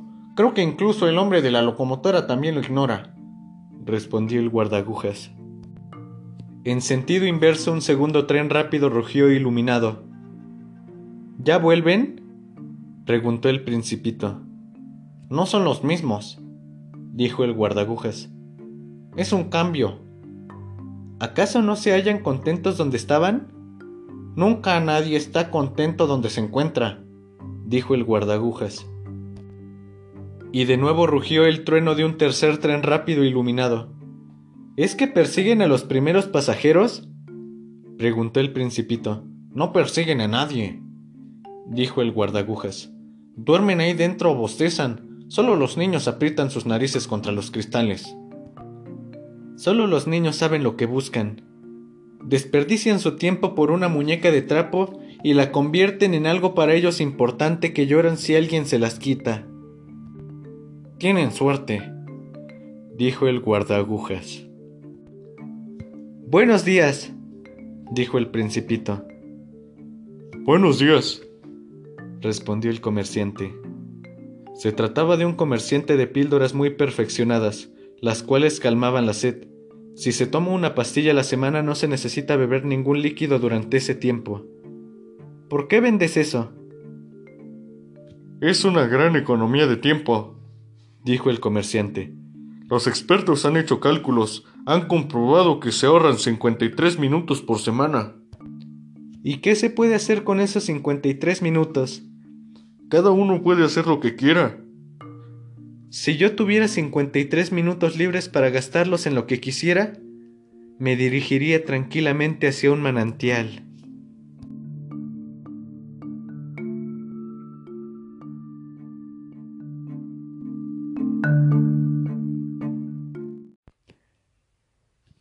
Hola, ¿qué tal mis queridos escuchas? Espero y se le estén pasando bien en este momento. Este es el último episodio del Principito, en el cual haremos la narración del capítulo 24 al 27 de la obra ya mencionada. Espero y hayan disfrutado esta aventura tanto como yo. Y sin más, comencemos. Nos encontrábamos en el octavo día de permanencia en el desierto a consecuencia de la avería de mi avión. Yo había escuchado la historia del comerciante y apurado la última gota de mi provisión de agua. Ah, le dije al principito. Son muy hermosos tus recuerdos, pero todavía no he podido reparar mi avión. No tengo agua que beber y yo también sería dichoso si pudiera dirigirme tranquilamente hacia un manantial. Mi amigo el zorro mi pequeño hombrecito. Ahora no se trata del zorro. ¿Por qué? Porque nos vamos a morir de sed. El principito no comprendió mi razonamiento y contestó Es bueno haber tenido un amigo aunque se esté a punto de morir de sed. Yo me siento muy contento de haber tenido como amigo a un zorro. Este niño no puede comprender el peligro en el que nos encontramos, me dije. Nunca tiene hambre ni sed. Con un poco de sol tiene bastante. Pero él me miró y dio respuesta a mi pensamiento. Yo también tengo sed. Vayamos en busca de un pozo. Tuve un gesto de desaliento, pero aunque me pareció absurdo confiar en el azar para hallar un pozo en la inmensidad del desierto, nos pusimos en marcha. Habíamos caminado varias horas en silencio cuando anocheció y las estrellas comenzaron a brillar. Yo las veía como en un sueño, pues tenía fiebre debido a mi sed.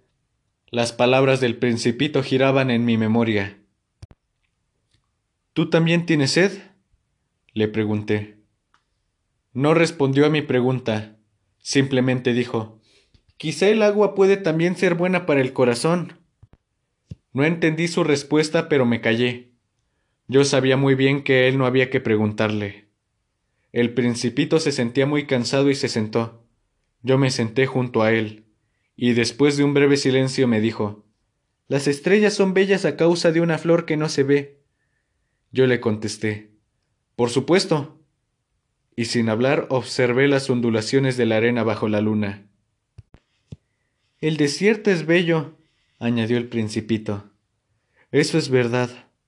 Yo siempre he amado el desierto.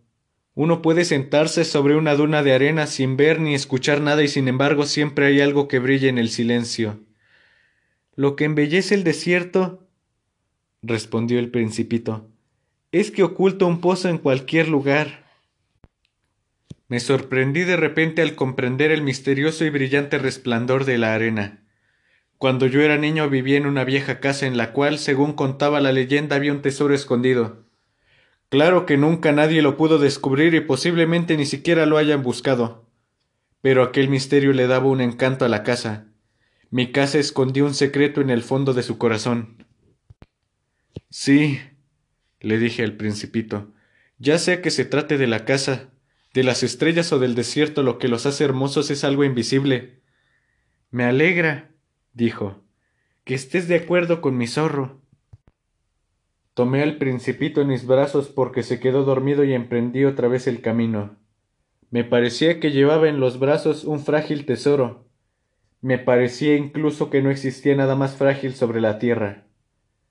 Miré a la luz de la luna, su frente pálida, sus ojos cerrados, los mechones de su cabellera agitados por el soplo del viento y me dije Esto que veo aquí no es más que una corteza, Lo verdaderamente importante es invisible. Mas como sus labios entreabiertos esbozaron una sonrisa, me vino a la mente una nueva idea.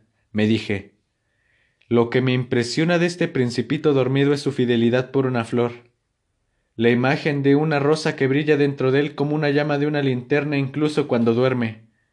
Y lo sentía más frágil todavía. Hay que proteger muy bien a las lámparas porque un simple golpe del viento puede apagarlas. Y así caminando descubrí el pozo al amanecer del nuevo día. Los hombres, dijo el principito, se recluyen en trenes rápidos sin saber lo que buscan. Entonces se inquietan y dan vueltas. Y añadió, no vale la pena. El pozo que encontramos no se parecía en nada a los pozos del Sahara. Los pozos del Sahara son simples hoyos de arena, pero ese se parecía a un pozo de pueblo. Sin embargo, ahí no había ningún pueblo y yo creí estar soñando. Él se rió, tocó la cuerda e hizo girar la polea que gimió como las viejas veletas cuando el viento se ha dormido durante mucho tiempo. ¿Oyes ese ruido? dijo el principito. Estamos despertando este pozo y se despierta cantando. No quería que el principito hiciera ningún esfuerzo. Déjame a mí sacar el agua. Es demasiado pesada para ti. Lentamente subí el cubo hasta el brocal y ahí lo asenté firmemente. En mis oídos continuaba el canto de la polea y dentro del agua que aún se movía vi cómo temblaba el sol. Él se rió, tocó la cuerda e hizo girar la polea. Tengo sed de esa agua, dijo el principito. Déjame beber. Entonces comprendí lo que él había buscado. Levanté el cubo a la altura de sus labios y bebió con los ojos cerrados. El espectáculo era bello como un día de fiesta. Aquella agua era algo más que un alimento. Había brotado de la marcha bajo las estrellas, del canto de la polea, del esfuerzo de mis brazos. Era buena para el corazón. Era como un regalo. Como el regalo que yo recibía de niño a la luz del árbol de Navidad, al son de la música de la misa de medianoche y la dulzura de las sonrisas que daban su resplandor a mi regalo de Navidad. Los hombres de tu planeta, dijo el principito, cultivan cinco mil rosas juntas en un mismo jardín, sin embargo no encuentran la que buscan. No, no la encuentran, respondí. Y pensar que lo que buscan bien podría encontrarse en una sola rosa o en un poco de agua. Posiblemente. El principito añadió. Pero los ojos no siempre sirven para ver. Hay que buscar con el corazón. Después de haber bebido el agua yo sentí un agradable respirar, y al amanecer la arena estaba color de miel, y aquel color me hacía sentir feliz. ¿Por qué había de entristecerme? Tienes que cumplir tu promesa, dijo dulcemente el principito que nuevamente se había sentado junto a mí. ¿Cuál promesa? Ya sabes, un bozal para mi cordero. Yo soy responsable de mi flor. Saqué de mi bolsa mis útiles de dibujar y el principito los miró y dijo riéndose Tus baobabs se parecen algo a los repollos. Oh. Y yo que estaba tan orgulloso de mis baobabs. Las orejas de tu zorro parecen cuernos, son demasiado largas. Y siguió riéndose. Eres injusto, pequeño. Yo solo sabía dibujar las boas cerradas y las boas abiertas. Bueno, no importa, dijo el principito. Los niños entienden todo. Entonces dibujé un bozal y cuando se lo di sentí mi corazón profundamente oprimido. Tú tienes proyectos que me son desconocidos, dije. Pero el principito guardó silencio y luego dijo ¿Sabes? Mañana será el aniversario de mi llegada a la Tierra. Después hizo una pausa y dijo todavía Caí muy cerca de aquí. y se sonrojó. Y otra vez sin comprender por qué sentí una profunda tristeza, pero la pena que sentí no me impidió preguntar entonces no fue casualidad que te encontrara aquella mañana hace ocho días cuando te paseabas solo a mil millas de todas las regiones habitadas? ¿Regresabas al punto de donde caíste? El principito se volvió a sonrojar y añadí vacilante. ¿Por el aniversario, tal vez? El principito volvió a sonrojarse. Él nunca respondía a las preguntas, pero cuando uno se sonroja quiere decir sí. ¿No es cierto? Ah. Le dije. Siento temor. Bueno, ahora debes trabajar. Tienes que volver a tu máquina y partir. Yo te espero aquí. Regresa mañana. Pero yo no me sentí tranquilo. Me acordaba del zorro. Cuando uno se deja domesticar tiene sobre sí el riesgo de tener que llorar un poco. Junto al pozo había un viejo y ruinoso muro de piedra. Cuando regresé de mi trabajo la tarde del siguiente día vi de lejos al principito sentado en el muro con las piernas colgando y diciendo según pude oír ¿No te acuerdas? No fue en este lugar. Y otra voz le respondió sin ninguna duda, puesto que él replicó Sí, sí, ese fue el día, pero este no es el sitio. Proseguí mi camino hacia el muro. Yo no veía ni oía a nadie, pero el principito volvió a decir Sí, seguro. Ya verás dónde comienzan mis huellas sobre la arena. Solo tienes que esperarme allí. Llegaré esta noche. Me encontraba a veinte metros del muro y continuaba sin ver absolutamente nada. El principito, después de un silencio, dijo todavía ¿Tienes un buen veneno? ¿Estás seguro de que no me hará sufrir mucho tiempo? Me detuve. Sentía oprimirse mi corazón, pero seguía sin comprender nada. Bueno, vete ya. Dijo el principito. Quiero bajarme. Entonces bajé la mirada y al pie del muro vi algo que me hizo dar un brinco. Allí, erguida había una de esas serpientes amarillas que dan la muerte en pocos segundos. Eché a correr. Busqué rápidamente el revólver en mi bolsillo y me dirigí hacia ella, pero al oír el ruido que hice la serpiente se deslizó por la arena como si fuese un chorro de agua que se extingue, y así lentamente se escurrió entre las piedras, produciendo un sonido metálico. Llegué al muro justamente a tiempo para recibir en mis brazos a mi pequeño principito, que estaba tan pálido como la nieve. Pero qué historia es la que acabo de oír. Ahora resulta que también hablas con las serpientes. Le aflojé la permanente bufanda de oro, le refresqué las sienes y le di de beber. No me atreví a preguntarle nada más.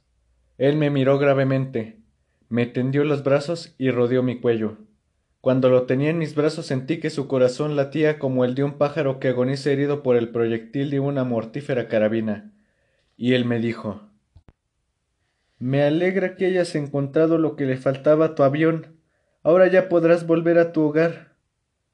¿Cómo lo sabes? Precisamente yo venía a decirle que contra toda esperanza había tenido éxito en mi tarea. No respondió a mi pregunta, pero dijo Yo también vuelvo hoy a mi planeta. Después con tono melancólico añadió Está bastante lejos. Es mucho más difícil. Yo sentía que algo extraordinario estaba sucediendo.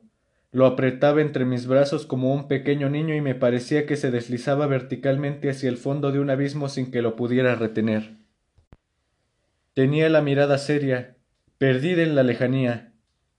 Tengo tu cordero y la caja para el cordero, y también tengo el bozal. Y me sonrió melancólicamente. Esperé largo rato y al sentir que el calor poco a poco volvía a su cuerpo le dije Muchachito, ¿has sentido miedo? Sin duda había pasado miedo, pero sonrió dulcemente. Esta noche sentiré más miedo. Otra vez me sentí helado por el sentimiento de lo irreparable. Entonces comprendí que me sería imposible soportar la idea de no volver a oír su risa. Su risa era para mí como un manantial en el desierto. Muchachito, quisiera volver a oír tu risa, pero él me dijo Esta noche se cumplirá un año. Mi estrella se encontrará justamente sobre el sitio donde caí el año pasado. Muchachito, ¿verdad que solo un mal sueño es historia de la serpiente, de la cita y de la estrella? Sin embargo, él no respondió a mi pregunta y dijo Nunca se ve lo que es más importante. Sí, es verdad. Es lo mismo con la flor. Cuando se ama una flor y ésta se encuentra en una estrella es muy agradable contemplar el cielo por la noche. Todas las estrellas han florecido. Así es. Seguramente todo es como el agua que me has dado a beber, que quería como una música, quizás por la polea y por la cuerda. ¿No te acuerdas? Era muy dulce. Sí, muy cierto. Tú mirarás por la noche las estrellas, pero yo no puedo mostrarte dónde está la mía porque es muy pequeña. Pero es mejor así. Mi estrella para ti será una estrella cualquiera. Por lo tanto te agradará contemplar todas las estrellas. Todas ellas serán tus amigas. Además te voy a hacer un regalo. Ah, muchachito, cómo me gusta oír tu risa. Justamente mi risa será el regalo. Será igual que el agua. ¿Qué quieres decir? Las personas tienen estrellas diferentes. No son las mismas para todos. Para algunos los que viajan las estrellas son sus guías.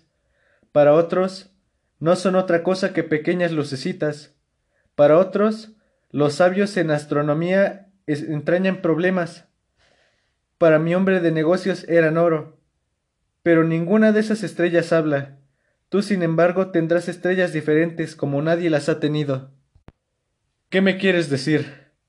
Cuando por la noche mires al cielo estaré en una de esas estrellas, y como yo reiré te parecerá que todas las estrellas ríen para ti, Tú tendrás estrellas que saben reír. Y volvió a reír. Y cuando te sientas consolado, siempre se encuentra un consuelo, sentirás alegría de haberme conocido. Tú serás siempre mi amigo y tendrás ganas de reír conmigo, y a veces abrirás tu ventana por ese placer, y tus amigos se sorprenderán al verte reír mirando hacia el cielo. Entonces tú les dirás, si las estrellas siempre me hacen reír, y ellos te creen loco, te habré hecho una mala pasada. Será como si en vez de estrellas te hubiera dado un montón de cascabeles que saben reír. Y volvió a reír. Después se puso serio y dijo Esta noche, ¿sabes? No vengas. No me apartaré de ti. ¿Te parece que sufro? Como si me fuera a morir. Y así sería. No vengas a verlo, pues no vale la pena. No me apartaré de ti. Pero el principito estaba inquieto. Esto que te digo es también por la serpiente. Puede morderte. Y no quiero que suceda. Las serpientes son peligrosas. Pueden morder solo por el placer de hacer daño. He dicho que no me separaré de ti. Creo que algo se tranquilizó cuando dije es cierto que las serpientes muerden, pero no tienen veneno para una segunda mordida. Aquella noche no vi al principito tomar el camino. Desapareció sin hacer ruido. Cuando logré alcanzarlo, iba decidido. Con paso rápido solamente me dijo Ah. estás ahí. Me tomó de la mano y expresó con honda precaución No debiste venir. ¿Sufrirás? Parecerá que he muerto y no será verdad. Yo seguía callado. Tú comprende, es muy lejos. No me es posible llevar este cuerpo, me pesa demasiado. Yo seguía callado. Sin embargo, será tan solo como una vieja corteza abandonada, y las viejas cortezas no son tristes. Yo seguía callado. El principito se desalentó un poco, pero aún así hizo un esfuerzo y dijo ¿Sabes? Será placentero. Yo también miraré las estrellas. Todas las estrellas serán pozos con una polea enmohecida. Todas las estrellas me darán de beber. Yo seguí callado. Será muy divertido. Tú tendrás quinientos millones de cascabeles y yo quinientos millones de manantiales. Y el principito se cayó también. Estaba llorando. Es allí. Déjame ir solo pero se sentó porque sentía miedo, y dijo todavía ¿Sabes? Mi flor. Soy responsable de mi flor, y ella es tan débil y tan inocente. Solo tiene cuatro diminutas espinas para protegerse contra el mundo. Yo me senté, pues no podía sostenerme de pie. El principito dijo Pues bien, ahí está. Eso es todo. Pues bien, Ahí está. Eso es todo. Dudó todavía unos instantes. Luego se levantó y dio un paso. Yo no me pude mover. Solo un relámpago amarillo centelló cerca de su tobillo. Por breves instantes quedó inmóvil. No gritó. Cayó como cae un árbol, suavemente. Ni siquiera hizo el más leve ruido a causa de la arena. Eso fue ya hace seis años. Nunca antes había contado esta historia. Cuando volví a mi país los compañeros que me vieron se sintieron muy contentos de volver a verme vivo. Yo me sentía triste, pero les decía es el cansancio. Ahora ya me he consolado un poco. Bueno, quiero decir que no estoy consolado del todo, pero sé que el principito volvió a su planeta, porque cuando amaneció el día no encontré su cuerpo, un cuerpo que no era tan pesado, y por la noche me place escuchar a las estrellas. Parece que suena como si fuesen quinientos millones de cascabeles, pero algo extraordinario pasa. Al bozal que le dibujé al principito olvidé ponerle la correa de cuero. No habrá podido ponérsela al cordero. Y a veces me pregunto, ¿qué habrá sucedido en ese planeta? Posiblemente el cordero se haya comido la flor. Pero a veces me digo, no, seguro que no. El principito encierra su flor bajo un globo de cristal todas las noches y ejerce una estrecha vigilancia sobre su cordero. Y entonces siento que soy feliz, pues todas las estrellas ríen dulcemente. Pero también a veces pienso, de tanto en tanto uno se distrae y eso no es suficiente, y si el principito se olvida una noche de ponerle el globo de cristal a la flor, el cordero podría salir sin hacer ruido y cuando esto ocurre los cascabeles se transforman en lágrimas, y este es para mí el gran misterio. Para vosotros que también amáis al principito al igual que para mí, nada en el universo habrá de ser igual si en alguna parte, no sé dónde, un cordero que nosotros no conocemos sea comido o no a una rosa. Pero miren al cielo y pregunten ¿El cordero se ha comido o no a la flor? Entonces veréis cómo todo cambia y ninguna persona de edad adulta comprenderá jamás que estas cosas sean verdaderamente importantes. Este es para mí el más bello y el más triste paisaje del mundo. Es el mismo paisaje de la página anterior. Yo lo he dibujado una vez más para que todos lo vean bien. Aquí en este lugar fue donde el principito apareció en la tierra y donde luego desapareció. Mira con atención este paisaje a fin de que lo reconozcas si viajas un día por el desierto en África, y si llegas a pasar por allí, te ruego que no te apresures, sino que esperes un momento exactamente debajo de la estrella. Si entonces un niño va hacia ti, si tiene cabellos de oro y se ríe, y no responde cuando se le pregunta, adivinaréis quién es. Entonces sea amable. No me dejes tan triste. Escribidme enseguida que ha vuelto.